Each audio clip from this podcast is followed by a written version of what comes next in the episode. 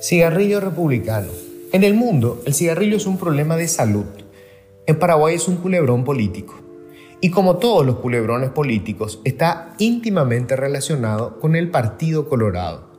Tanto es así que el manejo del negocio siempre estuvo atado a alguna de las familias coloradas coyunturalmente bien colocadas en el poder. Durante el régimen del general, sus amigos importaban y revendían al Brasil los cigarrillos estadounidenses. Luego, los Bo arrancaron con fuerza con una tabacalera propia. Posteriormente, los Domínguez descubrieron la mina de oro replicando marcas brasileñas, hasta que Horacio Cartes, el único no colorado, revolucionó el negocio con sus marcas propias. Curiosamente, la base del negocio tabacalero en Paraguay es el sistema tributario brasileño, que aplica impuestos altísimos al cigarrillo en su mercado. Paraguay es uno de los pocos países del planeta que los graba con un tributo mínimo, generando una diferencia de precio notable con respecto al cigarrillo producido o importado legalmente en Brasil. Así, para hacer dinero fácil, solo hay que fabricar los cigarrillos en Paraguay, pagando todos los impuestos, que son ínfimos, y conseguir venderlos en el mercado del Brasil.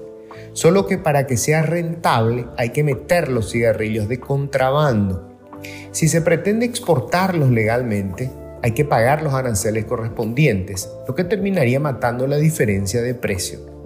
En consecuencia, para quien fabrica cigarrillos en Paraguay, hay dos escenarios posibles. Que los venda aquí y que quienes le compren lo metan de contrabando en el Brasil. Esto supone asumir el riesgo de que siempre estén estos intermediarios disponibles. O montar un esquema de supuestos compradores con empresas de fachada que le permitan meter los cigarrillos de contrabando al mercado brasileño. En el primer escenario, el dinero que le paguen los compradores intermediarios es lícito. La operación realizada en Paraguay es totalmente legal y lo puede depositar directamente en cualquier banco. En el segundo, sus verdaderos compradores están en el mercado negro y por lo tanto el dinero que le paguen tendrá un origen ilícito y requerirá de un tratamiento especial que permita ocultar su origen. Es lo que se conoce como lavar dinero.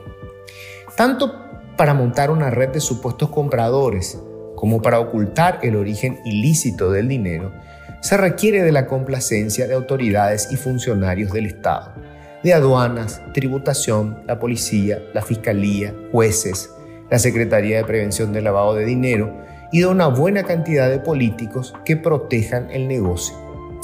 Esto nunca fue un problema muy complicado en Paraguay. Comprar funcionarios supone un costo adicional, pero generalmente está dentro de los márgenes que no anulan las ganancias. El escenario cambió en 2013, cuando el Partido Colorado cayó luego de más de seis décadas en el poder. La ANR es una formidable maquinaria electoral que para funcionar requiere de ingentes cantidades de dinero. Siempre operó con dinero público. En la llanura política era un monstruoso vampiro que agonizaba. Fue cuando apareció El Salvador. Con un olfato único, Carter rescató al viejo dragón alimentándolo con las ingentes cantidades de dinero que le genera el cigarrillo. Se hizo colorado y tomó las riendas del Estado. ¿Para qué comprar funcionarios si se puede tomar el control de todo el aparato público? Y lo hizo, solo que no contó con las o con los inconvenientes que generan las fuertes internas republicanas.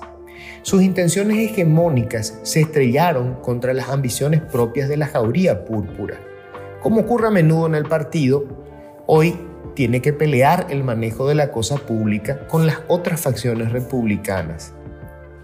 Esa disputa hizo ver la luz a sus contendientes coyunturales que descubrieron de golpe el riesgo brutal que supone para la vigencia de la democracia o de un intento de democracia que un grupo empresarial y una persona sola tengan el poder económico suficiente como para comprar y manejar las precarias instituciones del Estado.